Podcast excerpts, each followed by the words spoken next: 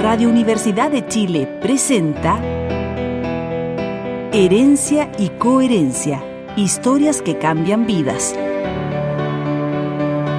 Un programa del Centro Desarrollo Sistémicos Cerval.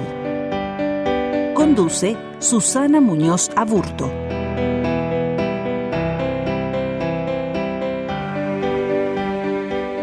Bienvenidos a un nuevo programa de Herencia y Coherencia, historias que cambian vidas, realizado por Cerval en Radio Universidad de Chile y transmitido por nuestro canal de YouTube Cerval Centro de Desarrollo Sistémicos.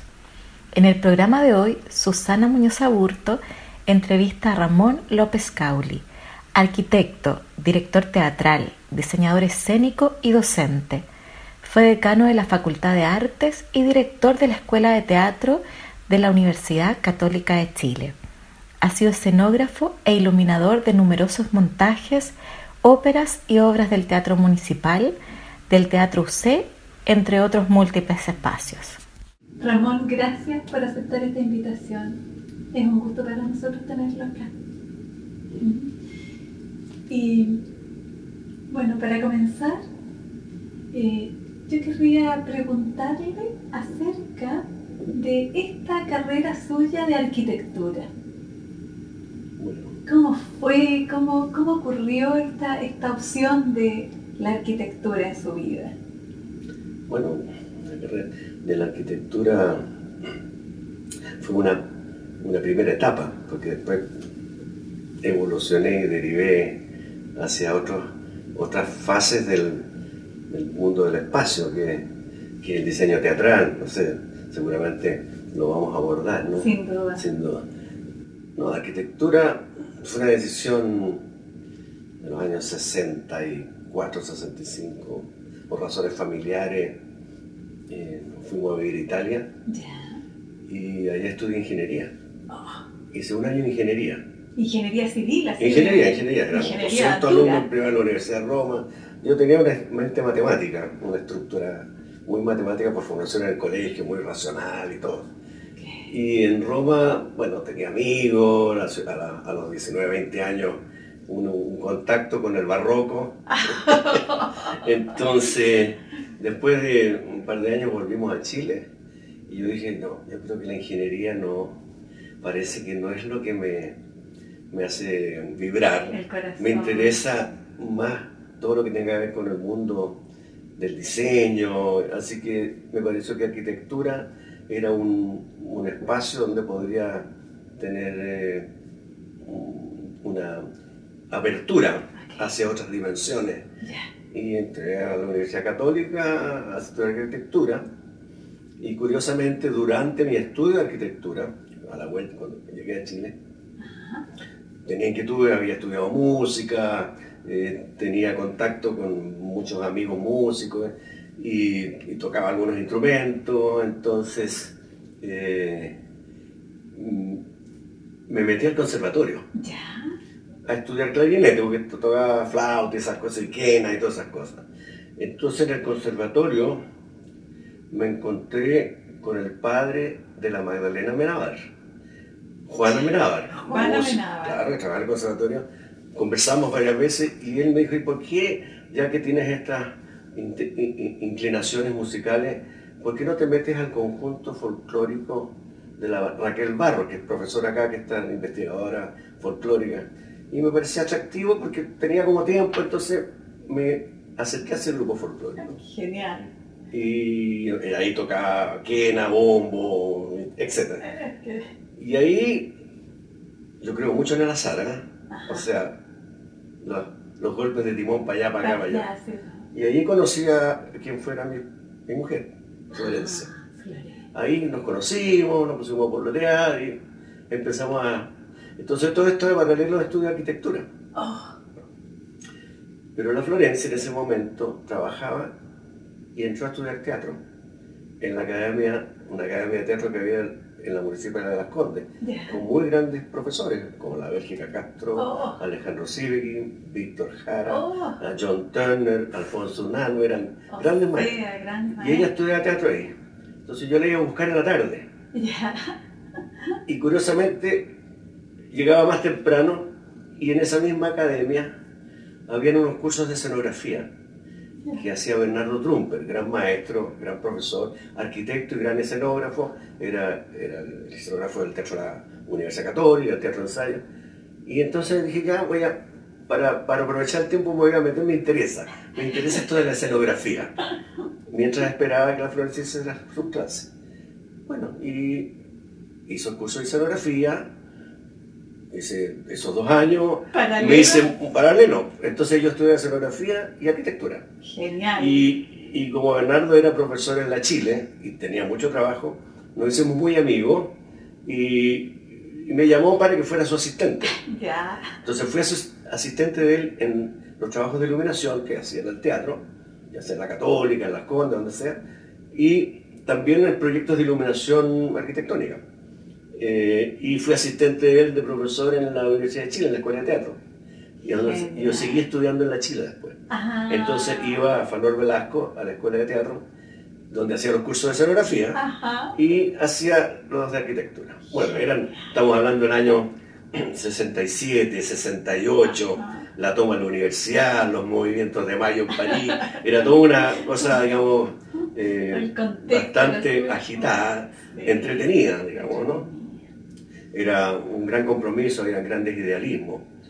Bueno, para hacer la, la historia corta, en el 70 terminé los estudios de arquitectura, egresé, me titulé al año siguiente, nos casamos con la Florencia Ya. y bueno, empecé a trabajar en el Teatro de la Universidad Católica porque Bernardo me, me- me llamó para que lo asistiera, me hiciera cargo de las giras en las poblaciones, con la promoción popular del gobierno de Freya había un montón de, de actividades en la periferia de Santiago, con un teatro carpa, que es un teatro carpa que tiene el Teatro de la Universidad Católica, un teatro grande, más de 600 personas, eh, que era un circo, Era como un circo, y yo estaba encargado sí. del montaje y de manejar esto y, y estar con los carperos y era un- bueno, una Como experiencia dirigir única. una obra, así como la obra. Claro, no, era, era, era como coordinar. como- Coordinar el terreno porque además era la periferia de Santiago que era pura tierra en verano, entonces el polvo era tremendo y Bernardo tenía problemas a la piel, empezó a tener un cáncer a la piel, entonces Ah, no podía estar al sol mucho rato y la tierra le hacía mal. Entonces me dijo que, bueno, yo tenía algunos años menos que él, así que yo le dije, Freddy, yo, yo me hago cargo de esto. Y ahí empezó mi carrera con el teatro. Azar, una cosa, la cosa, o sea, llegué al teatro porque mi, mi polola estudiaba teatro y después ir a acompañarla, dije, ¿por qué no? Voy a ver, me interesa, suena bien. Y así fue de Se fue protegiendo. Claro, en el 70 entonces em, eh, después postulé una beca, ya en el 73, en el 70 postulé una beca y nos fuimos a Inglaterra.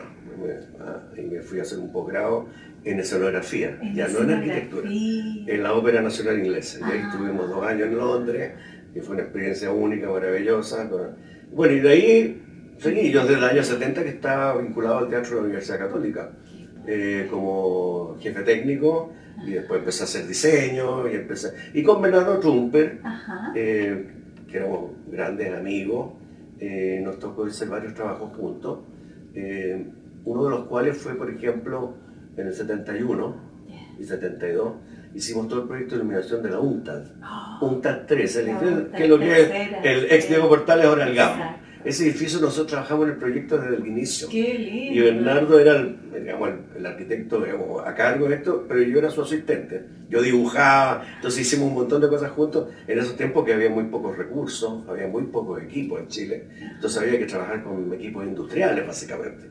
Era una cosa como pionera eh, y a mí me sedujo mucho todo el mundo de la iluminación desde entonces. Entonces siempre me he dedicado a la iluminación, al diseño escenográfico eh, y hago las cosas juntas. O sea, yo diseño pensando en la luz desde el comienzo. Ajá. Y así a medida que avanzaron los años, porque esto estoy hablando de los 70, Sí. bueno, estamos ya, en 2000, cambiamos el siglo. Eh, me empecé, porque en el año 80 eh, empecé a trabajar en la ópera, en el Teatro Municipal. Me gané un concurso, diseñé una ópera, y ahí empecé a trabajar en ópera ya casi todos los años. ¿Y cómo fue la postulación, el interés por postular ese concurso? Bueno, porque me parecía que el, el mundo del teatro, o sea, tenía inquietudes, quería expandirme. cuáles son los márgenes del diseño en el mundo de las artes escénicas. Por supuesto había hecho ballet, varios ballets, pero la ópera me llamaba la atención por mi afición musical. Yo desde chico iba al teatro municipal, tenía un abono, un abono que iba con mi mamá de chico al, anfiteatro, ah. a ver la, orquesta filarmónica de cuando estaba en el colegio. Entonces siempre me, me atrajo mucho el tema de la música, la orquesta y el escenario. Y dado que estaba estudiando escenografía, ya tenía contacto con el mundo teatral, empecé a trabajar en teatro, como digo, desde el año 68, con todo el tipo de compañía, con el Teatro de la Chile, el Teatro de la Católica, compañías independientes, haciendo diseño y haciendo fotografía. Yo hice mucha fotografía de teatro.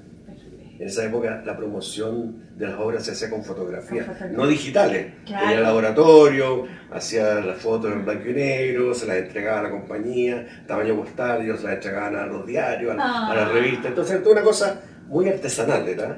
súper análogo y muy artesanal, ¿no? Nada, nada digital todavía.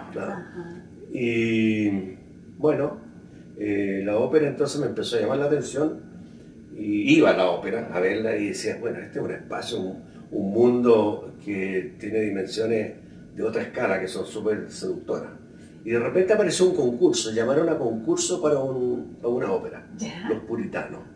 Los puritanos eh, llamaban a concurso va, y había una entrevista con la regisseur, que era una señora suiza, que vino a Chile, que iba a hacer la dirección escénica. Entrevistamos, entrevistaron varias personas, conversamos, puntos de vista, y después yo llegué con, después de un tiempo llegué con el proyecto, los planos, los dibujos, los bocetos, y tuve una entrevista, no sé, habríamos sido, no sé, tres, cinco personas, los finalistas, y ella optó por mi, mi diseño. Genial. Y ahí empezó la ópera. Bueno, hicimos esa ópera puritana, ¿no es cierto? Y fue un éxito rotundo, grandes críticas, premiados, o sea, fue una cuestión impresionante. Y, para mí, claro, entonces esa escala, esa escala era la primera vez que manejaba un tamaño escénico que no era el convencional de los teatros. Y ahí empecé a hacer ópera, me empezaron a llamar, tuve siempre una muy buena relación con el teatro municipal tanto con la dirección artística como con los equipos técnicos, porque el Teatro Municipal tiene unos equipos técnicos estupendos, o sea, siempre ha tenido grandes artesanos en utilería, en pintura, en vestuario, en iluminación. Entonces siempre fue como un gran placer llegar al Teatro Municipal a hacer cosas allá, porque primero era muy entretenido. Ahora, el mundo de la ópera es un mundo bastante complejo porque es súper artificial, ¿no? Porque es súper irreal todo todo es mentira. Todo es mentira. Todo es mentira, pero no importa. ¿No es cierto? sí.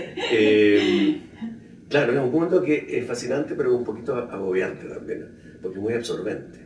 Cuando tú entras a un teatro de ópera, eh, los ensayos son complejos, son largos, hay uno o dos meses completamente todo el día ensayando.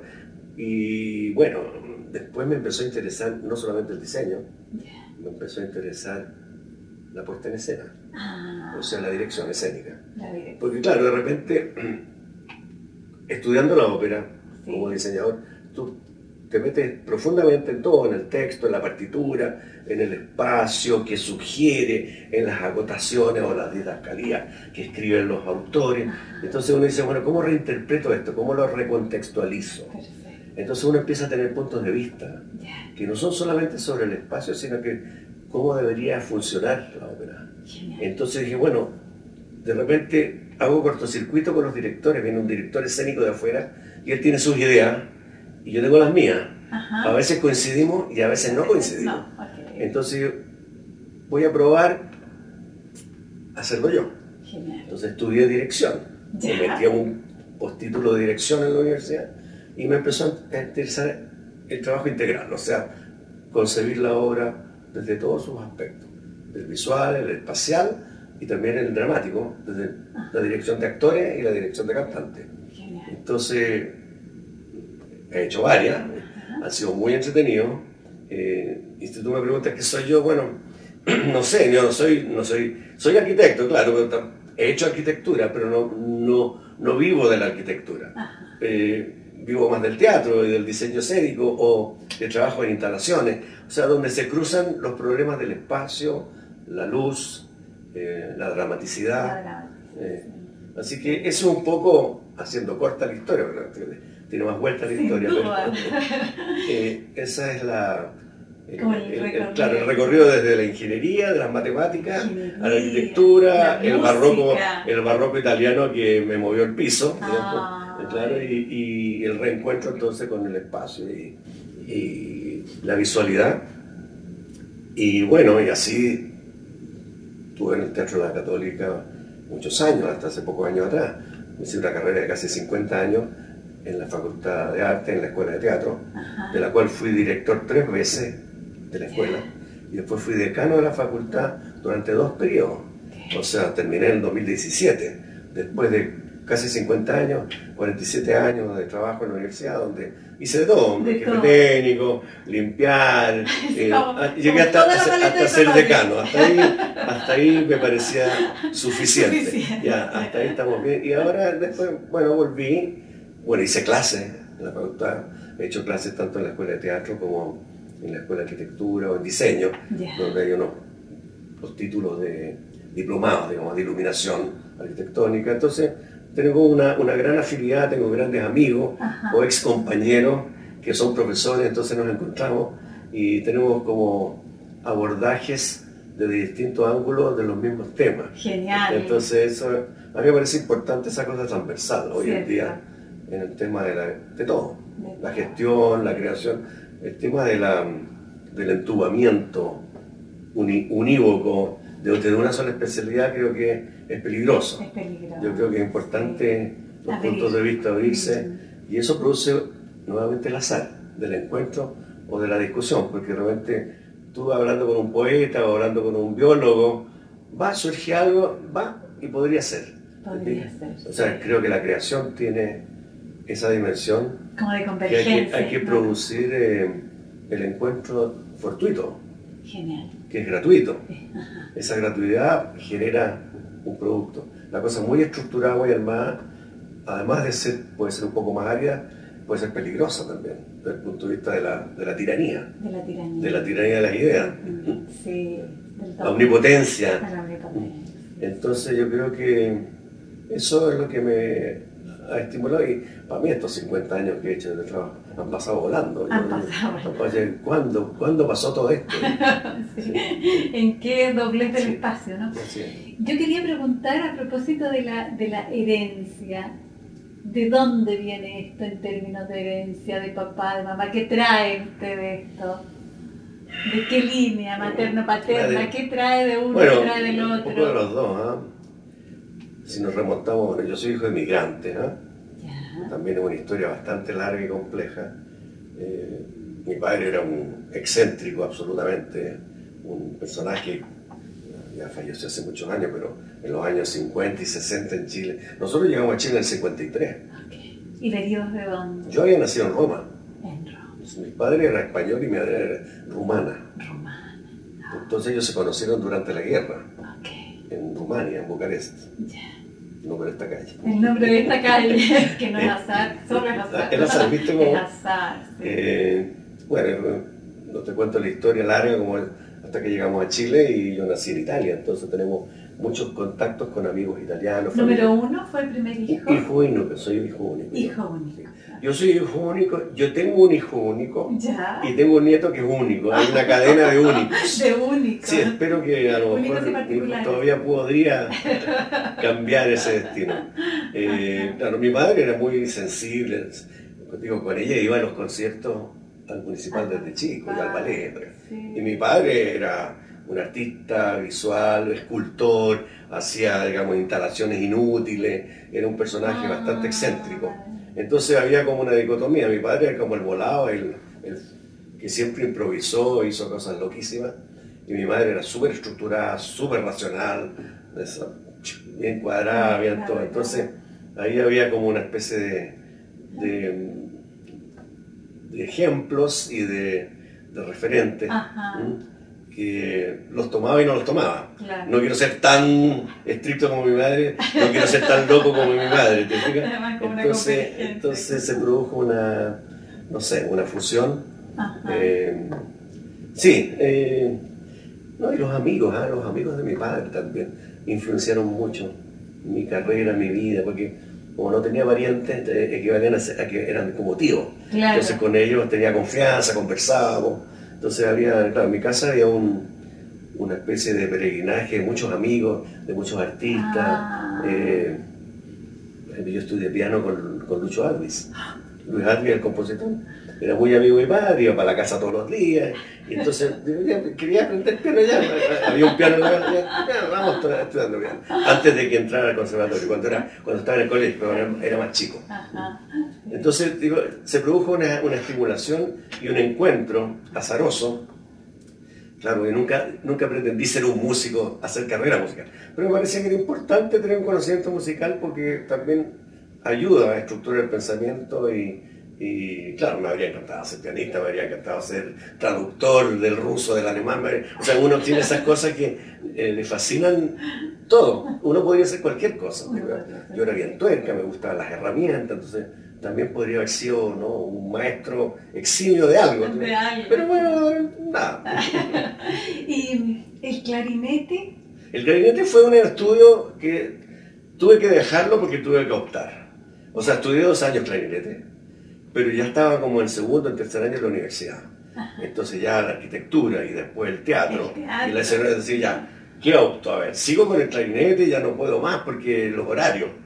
Se me cruzaría corriendo, Ah, salía corriendo, sí. iba al centro, desde la Pedro Aldea Norte, después iba allá a la Alameda, la escuela, después iba al conservatorio. Ay. Era de correr para todos lados, andaba con el clarinete en la mano, ¿te fijas? Entonces eh, dije, ya, voy a optar.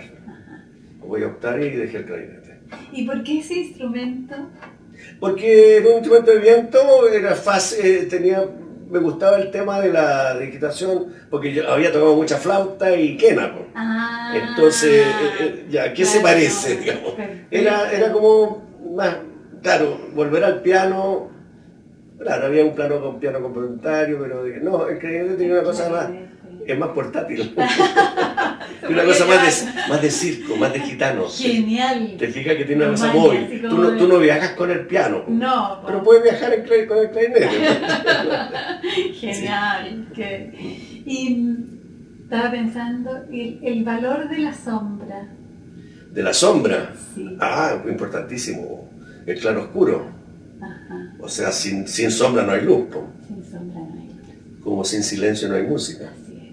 O sea, la música se valoriza por el silencio. Y la luz se valoriza por la sombra, la no luz. O sea, mientras menos luz haya, más interesante es. Bueno, eso es lo que uno enseña y uno analiza. O sea, claro, los grandes pintores, Renacimiento, Barroco ahí, no sé, Rubens, ¿no es cierto? Caravaggio, esos son los grandes maestros de la luz. No sé, nuestro amigo Alejandro sabrá apreciar esa.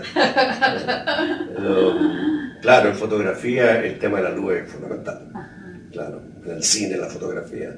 Entonces, para mí, el buen manejo de la oscuridad es lo que te hace valorizar eh, el objeto o el espacio. En el teatro es fundamental, porque en el teatro normalmente uno parte del negro absoluto. Porque los teatros son unas cajas negras, horribles, donde nunca entra la luz del sol. Entonces tú vas creando, vas creando una realidad, la vas construyendo con qué? Con la luz. Porque realzas lo que hay que mo- muestras lo que hay que mostrar. No es que alumbres, iluminas, que es distinto. Entonces, para mí la sombra, o sea, cuando yo hago un boceto, parto dibujando la sombra, porque decido de dónde viene la luz. Eso le da eje, orienta los puntos de vista. Entonces, claro, el claro oscuro es maravilloso. Y creo que mientras menos luz haya, es mejor. En todo sentido. En la vida íntima también. O sea, la penumbra es interesante, porque es más sugerente, es más mágica y más peligrosa. Porque nos acerca a lo demoníaco, ¿o no? sin duda. ¿No es cierto? Sin duda. Claro. Al Y misterio. nosotros estamos acostumbrados al misterio, a lo desconocido, a lo peligroso. Claro, y el mundo occidental, las religiones occidentales, digamos, siempre el infierno está allá abajo a la derecha, una llama que sale de, abajo, ¿no es cierto? En, la capilla Sistina, en el Miguel Ángel, ahí está el infierno, la llama sale aquí a mano, a derecha, aquí abajo, siempre, todas, todas las iglesias, digamos, del, medioevo hay una llamarada que sale de abajo, donde caen los penitentes desnudos. Siempre un fuego que viene de abajo a mano derecha. Si tú te fijas en eso, porque leemos de izquierda a derecha, ¿ah? entonces lo, último está abajo a la derecha. Y estamos acostumbrados a que la luz, para nosotros la luz siempre viene De arriba. Porque viene del sol. Pero cuando la luz viene de abajo, es una luz peligrosa. No estamos acostumbrados a la luz de abajo. A la luz de abajo. La luz de abajo es, un- es una señal de peligro. Los volcanes, las grietas, ¿no es cierto? Lo que pasó ahora en, en el volcán. O sea, cuando ve que es fascinante, es fascinante, ¿no es cierto? Si a nosotros se abre el piso y sale una, una luz del piso, no, no nos vamos a quedar tranquilos. Pero si la luz entra aquí, no nos pasa nada. Entonces, el tema de, de dónde viene la luz también es importante. Y cuánta sombra, cuánto claroscuro. Entonces tiene que ver con el peligro, con lo demoníaco. Con lo demoníaco. Es distinto en Occidente que en Oriente. Porque bueno, las religiones, los colores tienen otros valores para nosotros en, en Occidente. En Oriente, claro, el blanco, el anaranjado, tienen valores sagrados, tienen, se asocian con la muerte, con el luto. Aquí para nosotros la- el luto Es negro. ¿No es cierto? La, la nada. Ajá. La penumbra, lo peligroso. Claro, la penumbra. eh, Que tiene que ver con un mundo psicoanalítico, ¿no es cierto? O sea, un poco más con una cosa del, del sueño, ¿no? De la ilu- Sí. del, eh, claro, de esa cosa como de la ensoñación y de, de la flotación. ¿no?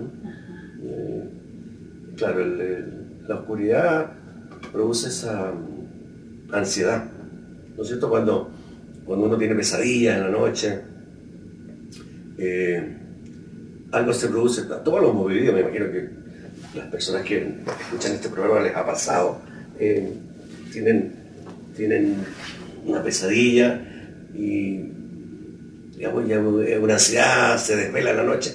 Pero ¿qué pasa? De repente como a las 4 o 5 de la mañana empieza a clarear, empieza a verse un poquitito, una, un, un atisbo de luz en la persiana, en la cortina, y ahí apene- y empieza a, a aclarar. Y allí uno se queda tranquilo y se queda dormido. Normalmente se queda dormido a las 6 de la mañana y duerme dos horas más y ahí descansa. Pero de entre las 12 y las 6 estuviste angustiado por la oscuridad también. Bueno, había una razón para que estuvieras inquieto seguramente. Algún problema tuyo, un problema emocional, un problema de amor, un problema de plata, no sé lo que sea. Lo que sea. Pero la tranquilidad te viene cuando clarea. Aparece la luz. Sí.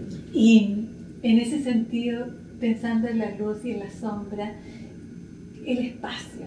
Esto de de pronto tener espacios reales, chiquitos, que de pronto se amplían en la escena. Bueno, a ver, tenemos a ver, hay do- varios tipos de espacios. Hay espacios reales y espacios virtuales. Sí, Ahora, en la arquitectura el espacio dentro de todo todavía sigue siendo real. O sea, uno construye, construye volúmenes, construye espacios, que la arquitectura son espacios que acogen la vida del hombre o las actividades del hombre, ¿no es cierto? sí, Que son, que perduran mucho, ya sea el habitar, el trabajar, el esparcirse. Entonces la arquitectura es masa construida. También te puedes construir arquitectura con lujo, con elementos efímeros, transitorios. Eso también existe. Pero uno delimita espacio. Eh, contiene interiores, separa del exterior, etc. Y también puede- hay una arquitectura del paisaje que se hace con, también con los volúmenes de los árboles, los arbustos, las flores, etc. Pero después hay una arquitectura, una arquitectura que es de la ilusión, que es la del teatro. la del teatro. Y ahí uno construye espacios que no son eternos. La arquitectura puede durar 50 años, 100 años, 500 años, 1000 años. Pero el teatro dura poco. El teatro dura poco, afortunadamente. Dura dos meses, tres meses, cuatro meses. Y, y después se va, se bota o se recicla. Y son construcciones, digamos, es todo un fake. Es- no es que sea falso en el sentido de que no se crea. Es un falso del cual hay que creer. Porque así como la arquitectura construye espacios para contener la vida del hombre, la escenografía construye espacios para contener la vida de los personajes. Genial. Los personajes son seres humanos construidos por un dramaturgo. No son las personas que andan No es el actor fulano sutano. Exacto. Es un actor que per- encarna un personaje que tiene una vida. Y esa vida tiene que estar acogida en un espacio. Genial. Ese espacio puede ser desde muy real hasta muy virtual. Muy metafórico puede ser. Y ahí es donde entra la poesía en el teatro o en la ópera, ¿no? que es un espacio poético. Que no es un espacio que tú puedes habitar en el diario vivir de la calle. Tiene que estar bajo cierto contexto, que es el contexto dramático de la poesía del texto. Y eso te permite entonces hacer infinitas cosas. Uno crea un espacio que es temporal, que es ficticio, para acoger la vida de los personajes. Los personajes que están encarnados por actores, Sí. o cantantes, o bailarines, que de- según, según el género, Según ¿no es cierto? género, sí. Pero el, eh, el espacio escénico es un espacio que dura poco.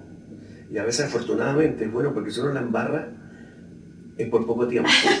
Pero cuando yo le decía a, a mis amigos y a, a los arquitectos, cuando uno la embarra en arquitectura dura muchos años, Sí. dura para siempre. Para siempre. Por lo menos 50, 100 años. Además, si se cae algo, Quizá, es como- quizá es una razón por la cual yo me dediqué más al, al mundo efímero escénico, ¿no es cierto? Porque la responsabilidad es distinta. Genial, genial. No es para eludir responsabilidad, uno tiene otro tipo de responsabilidad, Sin duda. que es muy comprimida, muy intensa. Ajá. Y, y eso es lo, lo maravilloso, porque es un gran juego, es toda una gran ilusión el, el mundo escénico.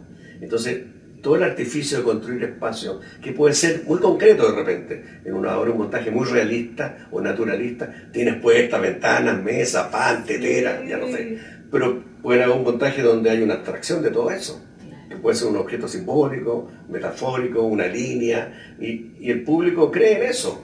Eso hay que establecer una convención desde de entrada. Es como un acuerdo tácito. Es ¿no? un acuerdo, claro, entonces la gente es como los niños. Ajá. Cuando tú vas a la plaza a ver los títeres con los niños, hay un cajón con un hoyito y hay, hay dos personas atrás mo- moviendo los títeres. Ajá. Y los niños que están sentados saben que es mentira, pero creen en esa ilusión, Exacto. porque está bien contado el cuento. Ajá. Si el cuento está mal contado, se sale. Ajá, perfecto. Y ahí es mentira. Genial. ¿Entendés? Entonces, Sí. en el teatro pasa lo mismo. Uno entra en una convención y acepta que esa persona que tú la conoces, ese actor se desdobla y es, otra, es otro personaje. Y lo que, la ropa que está usando no es la ropa de él, es una ropa que representa algo, ¿no es cierto? Y los colores, lo que tiene, significa poder, significa tiranía o significa sexualidad, no sé. ¿Te fijas? Entonces, hay elementos que son poéticos que tienen una traducción escénica. Los objetos pueden significar distintas cosas. Yo quería preguntar por el momento en que se desarma el espacio escénico, cuando se va, Da mucha pena, da mucha da mucha pena porque se acabó. Se acabó. Sí, ese mundo que era un mundo de ilusión, era tu teatrito de títeres, Sí. claro, se desarma, se acaba la producción. Claro, porque no solamente por la- lo físico, por el encantamiento, que puede haber sido muy atractivo, muy bonito, no sé, de muy buena calidad, es por la relación que tú estableces con las personas, con los actores, con los técnicos. Es una familia. Porque el trabajo del mundo escénico es un trabajo colectivo, no es un trabajo individual. Y esa es una opción de vida también que me importó mucho. O sea, el artista visual, el pintor, el escultor, el grabador, grabador menos, pero trabaja solo, Solo. Con Solo. obra, ¿no? Solo, no tiene que dar cuenta de nada a nadie. Eh, tiene otros horarios, Eh, tiene disciplina posiblemente, súper metódico, pero trabaja solo, no trabaja en equipo, salvo algunos colectivos de los muralistas, etc. Pero el teatro es todos juntos. Sí. hay que saber escuchar y saber callar. ¿Cuánto digo o cuánto no digo? ¿En qué momento lo digo? ¿En qué momento no lo digo? Para no herir susceptibilidades, para no decirlo antes de tiempo. Eh, hay un trabajo que es muy psicológico. Como la música, ¿no? Como Sí. en qué momento aparecen las notas, en qué momento son los silencios. Claro, pero el, el trabajo de la música es abstracto. Y el trabajo del teatro no es abstracto, porque tú trabajas con sentimientos humanos. Sí. Trabajas con el lenguaje primero. Y después de qué se trata todo el mundo escénico? La vida de las personas, psicología. ¿Cuáles son los grandes temas? No son muchos. Amor, poder, ambición y un par de más. Y se acabó. Y de eso se trata todo el ballet, la ópera, el teatro, desde hace 5.000 años. De, la, de lo que la vida del ser humano. La vida del ser humano. Hasta dónde llego, hasta dónde te manejo, cuánto me quieres, cuánto no me quieres, cuánto me traicionaste, no me traicionaste. Y la muerte, o sea, Y matar, o sea, el asesinato. ¿Cuántos asesinatos por el poder ahí? Ajá, la traición. Por la traición, es horrible. Y la venganza. Y la venganza. Esos son los grandes temas, que no existen en el mundo de la naturaleza. En el mundo animal no existe eso. Existen en, en el ser humano, que es tremendo, es fascinante y es horrible también. Porque los animales no se pelean por ambición, se pelean por sobrevivir, por- pero no, traicionan los animales. ¿Mm? El ser humano traiciona mucho y miente. La mentira. Eso, eso es, esos son los temas atractivos, entonces no se agotan, vuelven a aparecer y se reinterpretan. Y eso hace que un autor sea un clásico. Llegar a, a los proyectos o a las conversaciones con una idea preconcebida. Puedo tener algunos atisbos y los cuales sometemos a juicio y nos ponemos de acuerdo. Porque nuevamente el azar, porque mi idea con la idea tuya, unida, puede que surja algo nuevo y se potencia. Entonces es como 2 más 2 no es 4, va a ser un 2 más 2 más, es más, va a ser 5. Entonces yo creo en eso, que la colaboración. Y en ese sentido, creo que me voy a dar un salto. ¿Qué valor tienen los rostros para usted? ¿Los rostros? Sí. El rostro es lo más importante en el, en el, en el mundo de la escena. El rostro expresa todo. El cuerpo es muy importante, obviamente, sobre todo en la danza, en la pantomima. Pero el rostro, o sea, los ojos, eh, es el 80% de la comunicación, al menos. O sea, si no hay ojos, es muy difícil leer, leer el código. Por eso es que es importante, a ver, hagamos, hagamos una aclaración. El teatro, digamos, de prosa, el teatro normal, eh, tiene una distancia de percepción. el ojo humano, por, situaciones antropométricas y biológicas, tú tienes una capacidad de percepción que con suerte llega a los 30 metros. 30 metros máximo, entre 20 y 30. Entonces, por eso que el teatro, los, actores y todas las, las obras de cámara se hacen en teatros que no tienen más de 15 o 20 filas. 20, hasta 20 y tantas filas. Porque la última fila tú alcanzas a percibir el lenguaje del ojo. Eso no es así para la danza, ni tampoco para la ópera. Ahí cambia la escala. Tú en la danza puedes estar en la fila número 40, pero ves el cuerpo, porque es el cuerpo el que expresa. y en el ballet la cara no importa nada. Que me perdonen los bailarines, pero en algunas danzas a lo mejor sí, en una danza experimental donde el rock ya, estamos de acuerdo, no sé, en la performance también. Pero en, la danza normal, la danza clásica, es el cuerpo, no sé, el espacio, la luz, la fantasía. Pero en el teatro, el teatro, digamos, intimista, psicológico, el rostro y los ojos son importantes. El cuerpo también. A ver, tú puedes tener una escena que está de espalda el actor o la actriz y interpreta y, la, espalda dice mucho también. Depende de cómo reaccione el otro. Entonces, eh, hay un tema de las medidas, porque el, ojo humano puede captar hasta cierta distancia. Por eso el tema de la mascarilla ahora es un desastre, porque el, no solamente los ojos, sino que la expresión facial, la sonrisa, los pómulos. Entonces es muy difícil captar, afortunadamente todavía podemos leer aún con mascarilla, con la pandemia, los ojos. Pero estamos perdiendo un montón de información. Hay un montón de información que no, no se, se pierde. en este momento la, comunicación está, está, muy empobrecida. No solamente por el aislamiento, la cuarentena, sino que porque también no hay, no hay contacto físico. El ser humano tiene que estar conectado físicamente. Necesita, aunque no te toques, hay una energía que se traspasa y esa te llega. La mascarilla te la quita bastante. Neutraliza y homogeniza a la masa, que es triste.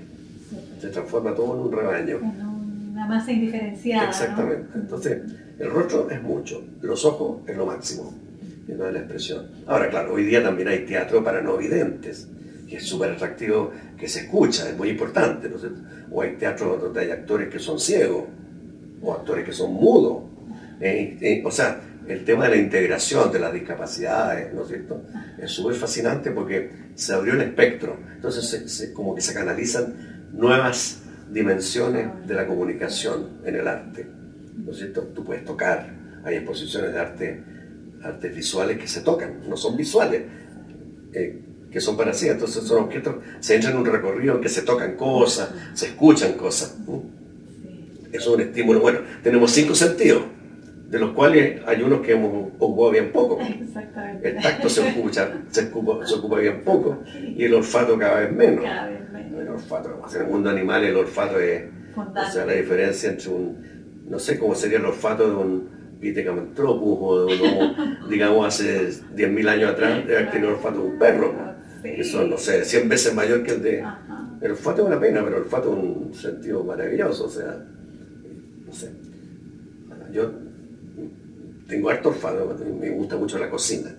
Entonces, yo al tiro, un olor me dice muchas cosas al tiro, al tiro, todo, en un espacio, en un lugar. Los lugares tienen olores. Sin duda. Para mí, yo me estoy quedando medio sordo, ¿no? Pero, pero compenso con la, la vista que todavía no me traiciona, puedo distinguir. eh, y, Y el el olfato. olfato, sí. Los teatros tienen olor, o tenían olor. Han cambiado los olores, fíjate. Los lugares tenían olor. De chico yo me acuerdo los olores de todo. El olor del, del óxido, de la grasa, de las máquinas. Ah. Los teatros, teatros, la primera vez que entré al teatro municipal, tienen olor a, a sumagao, a, a hongo, a humedad, claro, sí. que ha ido desapareciendo porque ya los materiales son otros. Ajá. Las cuerdas, el cáñamo. Fíjate que el olor, el olor de los teatros, me acuerdo yo, ah, y todavía algunos teatros antiguos en Europa, tienen el mismo olor de los barcos. ¿Por qué? Por la humedad Por la humedad. y por las, el, antes se usaban las cuerdas de cáñamo. Ahora las cuerdas son de pelón, de dacrón o cables de acero. Pero antes todas las cuerdas eran de cáñamo. Claro. Y las, las maniobras eran de madera Mm. y se engrasaban con grasa. Entonces era el mismo código mecánico que los barcos, que los veleros. El mismo olor. Si tú, vas- si tú te has subido un velero de chico, grande, un- en un barco de carga, ese olor uno lo asocia, lo asocia con los teatros. Los teatros grandes, los teatros de ópera. Porque están encerrados, no, no se ventilan. No se ventila. Bueno, ahora tienen aire acondicionado, calefacción, Ajá. pero años atrás no tenían aire acondicionado. Entonces, tiene esa cosa como sumagada, rancia, Ajá. que también es un poquitito seductor porque no alcanza a ser un olor a sucio. Exactamente. Es un olor que tiene que ver con Aguardado. acumulación histórica, guardado. aguardado, sí. No, el, el olor Sí. es importante, sí. Los libros también tienen. Los libros tienen esos olores, claro. En el libro digital no tiene ese olor. pues. No. Claro, es una pena, pero los libros tienen esa, esa sensualidad, ¿no? Ajá, Es una sí. cosa que seductora, sí. Seductor, Sí, pues, sí. bueno. La pena del cierre del. eh, del, del Cuando de se acaba la- de cuando se Cuando acaba. se acaba, baja la cortina, dice. Cuando se baja la cortina. Sí. Es como. La vivencia es como de, de la despedida de las personas. La despedida de personas queridas. Ah, bueno, complicado. eh, duro. Este, estos dos años han sido horribles. La pandemia me ha hecho perder muchas personas queridas. O sea, Germán Droguetti, diseñador escénico, murió por la pandemia Por la hace casi dos años. Eh, un colega, joven, eh, Tomás Vidiella, actor, gran amigo con quien trabajé muchas veces. Éramos muy compinches y muy queridos, también murió por la pandemia. Murió por la pandemia. Su hermana Eliana no murió por la pandemia, pero murió unos meses después. El Pato Araya, que era el maquillador peluquero de, de la obra que estaban haciendo Tomás, se murió. Y así varios. Mm. Mi cuñada murió también hace unos meses atrás. Oh. Mi mujer murió hace un mes, un mes atrás. Entonces, eh, ha sido como una acumulación de muertes tremenda. Otros amigos, amigos artistas. Entonces ha sido una acumulación. eh, la Belgia Castro, Alejandro ya el año anterior. O sea, es como, wow, se concentró la muerte en poco tiempo y golpeando súper fuerte. Entonces, no ha sido fácil, ha sido súper duro. Y que yo he estado estos dos años pensando en la muerte todos los días. O sea, yo no dejo de pensar en la muerte todos los días. Recién ahora me estoy como, como aliviando un poco, pero, pero claro, esto de la pandemia ha sido horroroso. Horroroso.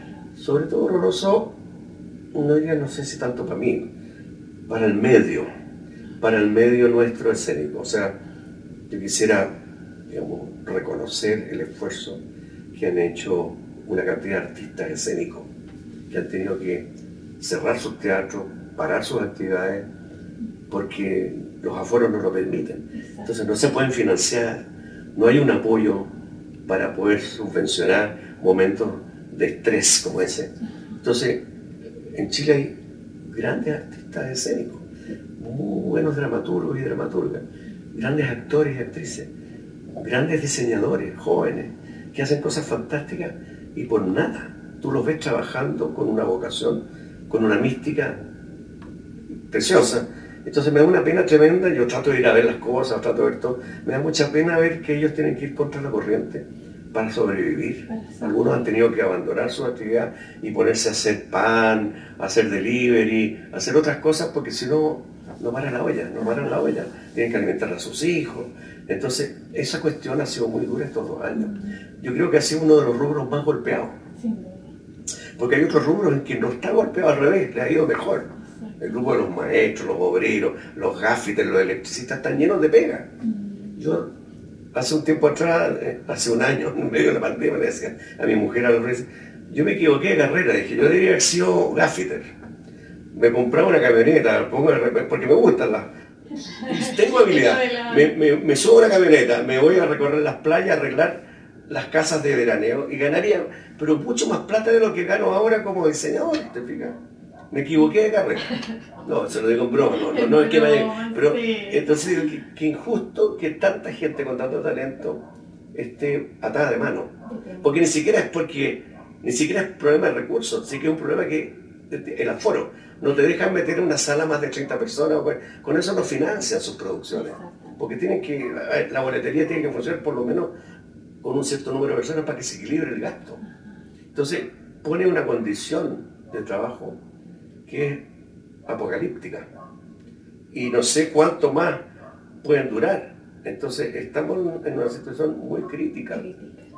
Eh, los músicos un poco menos, pero igual, los conciertos, las bandas rock, todo esto, los aforos, las arreglan, no sé, bueno, el streaming, pero tú no puedes hacer arte por streaming, puedes hacer otras cosas equivalentes, eh, con audiovisual, pero el contacto físico, el estar en un lugar para gente que cuida religión, tú puedes ver una misa por televisión, ¿no es cierto? Hay gente que está enferma, postrada y ve la misa por televisión. Pero el teatro es como, una, es como un ritual sagrado. Hay que estar y sentir a la persona al lado, cómo respiró, cómo se emocionó. Tú, sientes lo que pasa en el teatro.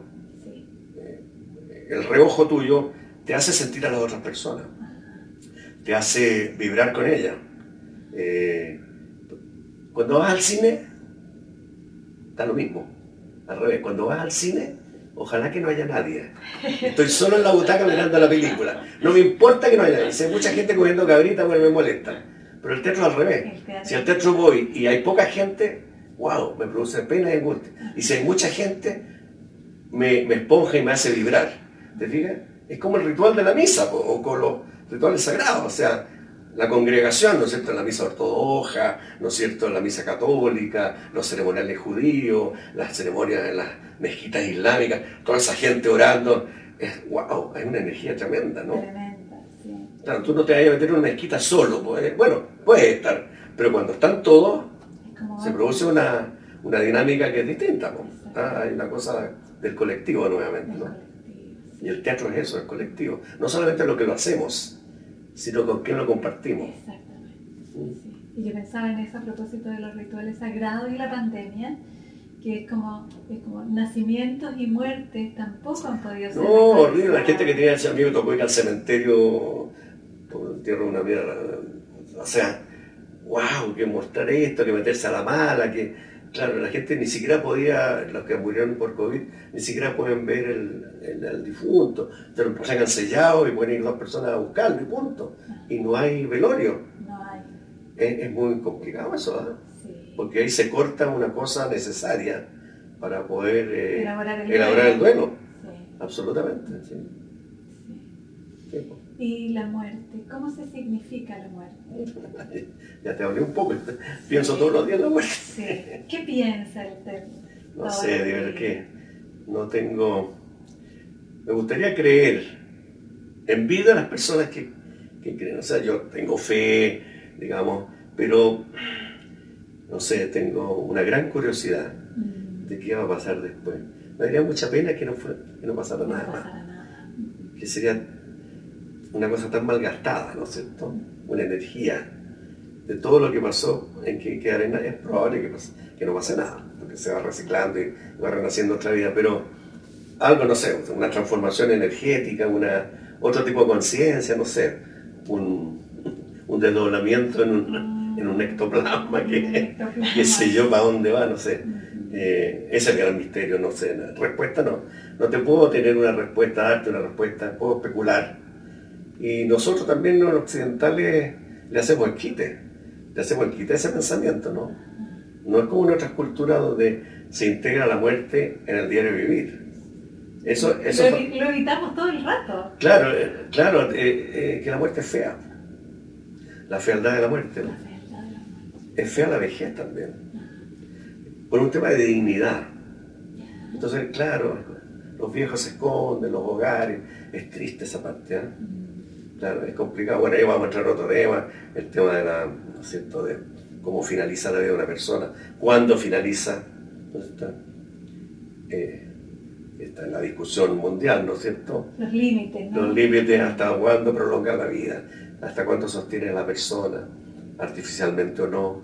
O algunas personas que quieren morirse que no dan más, no pueden más, no tienen vuelta. Bueno, ¿se permite o no se permite la ayuda? Esos son temas complicados. Son temas complicados que no sé. Yo no te puedo decir que me gusta. A mí me gustaría extenderme más allá de lo que de lo natural, digamos, o sea, artificialmente. Claro. ¿Qué pasa después? No sé. Eh, una lata morirse, ¿no es cierto? Hasta. Es una lata morirse, una, de, de mal gusto. Es como de mal gusto. Como en escena sí, pero. No, en escena, claro, me morí muchas veces, muy entretenido que están muertos ahí el área la ópera, el gallo está cantando, se está muriendo, tiene un área que dura 5 minutos, ya lo, lo, lo acuchillaron 20 veces y sigue cantando. ¿Cómo no va a ser fantástico eso? Termina de cantar, se volvió, pum, y después se levanta y saluda. Bueno, eso cómo no va a ser entretenido. ¿Cómo no está entretenido? Sí. Pero el muñeco le pega con el palo, lo mata y después se ríen los niños y lo aplauden. Eso, es, eso hay que vivir con eso. Hay que vivir con eso, sí. Y me, me avisan que ya se nos fue el tiempo. ¿No te creo? Sí. ¿No te puedo creer? Sí. Yo ya estamos empezando. Estamos empezando. No, quedará, quedará para otra vez otro, otro tema. Pero yo quiero, yo quiero preguntar, así como en esta última pregunta, Bueno, ya que hablamos de la muerte, es como, ¿qué ha significado para usted los nacimientos? bueno, nacimiento es. Por ejemplo, hijo único, Sí. padre de un hijo único. Sí, sí, somos todos hijos únicos. Bueno, el nacimiento es un regalo, una cuestión mágica. Es una, es una cuestión mágica. Eh, eh, es increíble, no sé, ver nacer un niño, ver nacer un animal. O sea, wow, eh, es de las cosas más potentes, ¿eh? es una cosa fuerte. El desnacimiento se olvida rápido, Ah, se olvida muy rápido. pero es un momento, bueno, eso, o sea, es- te hace pensar en la máquina humana, en el aparato, el cuerpo humano es una máquina increíble. O sea, no solamente el nacimiento, cómo funciona. Yo no sé cómo funciona. O sea, el tema de la circulación, las órdenes mentales, el sistema nervioso. Es una máquina maravillosa, el cuerpo humano. Y lo vulnerable que es, además. Además, nosotros no tenemos conciencia porque funciona, en- está en automático. Ajá, Uno toma conciencia cuando algo falla. Te exactamente. cuenta, te duele un poco acá, una tragedia tremenda.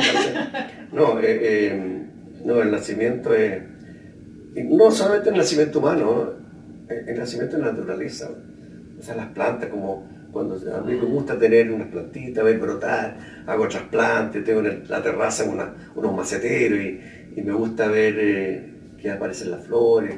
O sea, encuentro eso increíble. ¿Cómo funciona todo eso? ¿Quién? ¿Por qué? ¿Quién decidió que fuera así? Bueno, para muchos es Dios, claro. O un ser supremo. La naturaleza en sí a lo mejor es el ser supremo. ¿No es cierto? Cierto. Bueno, ahí nos vamos a meter en, en otras filosofías orientales, etc. Pero sí, nacimiento... Bueno, yo tuve un hijo, porque tampoco perdimos cinco. Oh, Tuvimos muchas pérdidas. Nos devoramos cinco años en tener nuestro hijo. oh, Y después el doctor dijo, ya no más. Muy peligroso. O sea, tuvimos uno y ahí se cerró la, la fábrica. Eh, pero bueno, fantástico cuando llegó, o sea, fue como un regalo, o sea, inesperado. O sea, no, Florencia después, después de cinco años se quedó embarazada. Estamos en Londres, estábamos allá viviendo y de repente, wow, empezó a sentirse raro. Así que era de fabricación inglesa. en ese contexto. En ese contexto, sí. Surgió, surgió, la creatividad. Surgió la creatividad. Sí, sí. Sí, bien. Bueno. Una belleza. Darle las gracias por esta preciosa entrevista que es como eso, pura creatividad. bueno, espero, espero haber eh, aclarado algunos conceptos para el, público que nos escucha, que nos ve y que la gente vaya al teatro, que vaya a ver los espectáculos, que no tenga miedo, que no, tenga que no tengan miedo porque los teatros están funcionando bien, tienen medidas de seguridad. Es más seguro entrar a un teatro que andar en una micro. O, en metro. O, en el metro. Sí, el metro está bien ventilado, sí. Ah. Pero los teatros están con bastantes protocolos de cuidado y que la gente se reencuentre.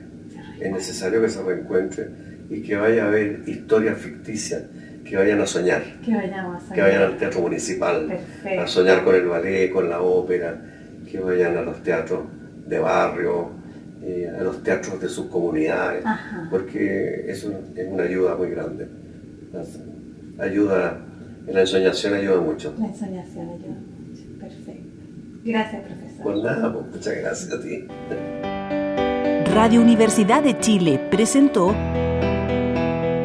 Herencia y Coherencia, historias que cambian vidas. Un programa del Centro Desarrollo Sistémicos Cerval.